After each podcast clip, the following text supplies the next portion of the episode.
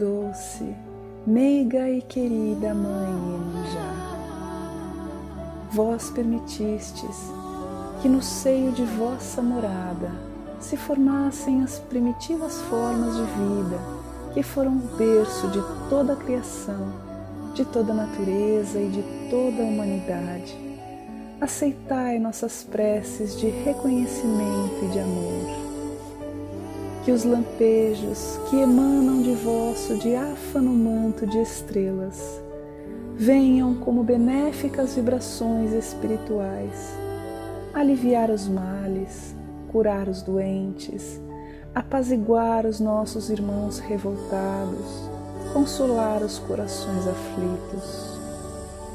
Que as flores e oferendas que depositamos em vosso tapete sagrado sejam por vós aceitas, e quando entrarmos nas águas para vos ofertá-las, sejam as ondas do mar portadoras de vossos fluidos divinos.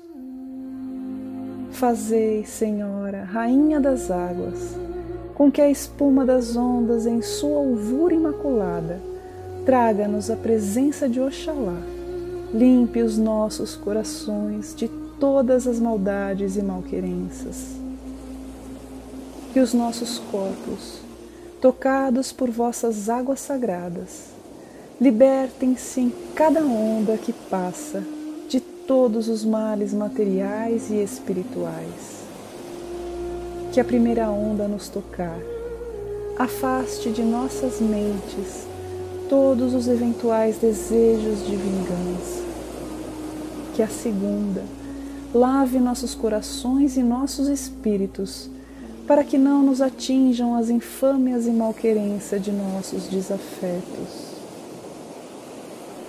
Que a terceira onda afaste a vaidade de nossa essência.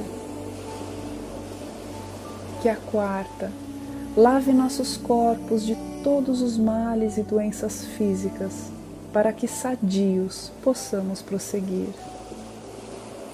Que a quinta onda afaste de nossas mentes a ganância e a cobiça. Que a sexta onda venha carregada de flores e que nosso maior desejo seja o de cultivar o amor fraternal que deve existir entre todos os homens.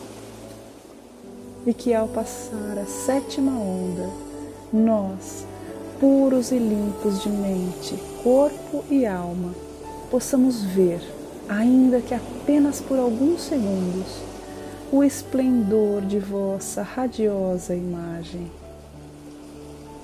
É o que humildemente vos suplicam seus filhos. Odoiá Iemanjá, Odoiá.